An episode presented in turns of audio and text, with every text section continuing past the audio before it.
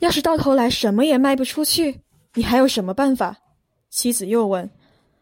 那就该到一月二十号了。上校说，已经税意全消，到那天下午，他们就会付给我们百分之二十的蝇头。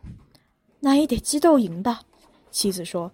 可是他也许会输，难道你没想过他可能会输吗？这只鸡不会输，可如果输了呢？还有四十五天才轮到考虑这件事情呢。上校说。妻子绝望了。那这些天我们吃什么？他一把揪住上校的汗衫领子，使劲摇晃着。你说吃什么？上校活了七十五岁，用他一生中分分秒秒积累起来的七十五岁，才到了这个关头。他自觉心灵清透，坦坦荡荡，什么事儿也难不住他。他说：“吃屎。”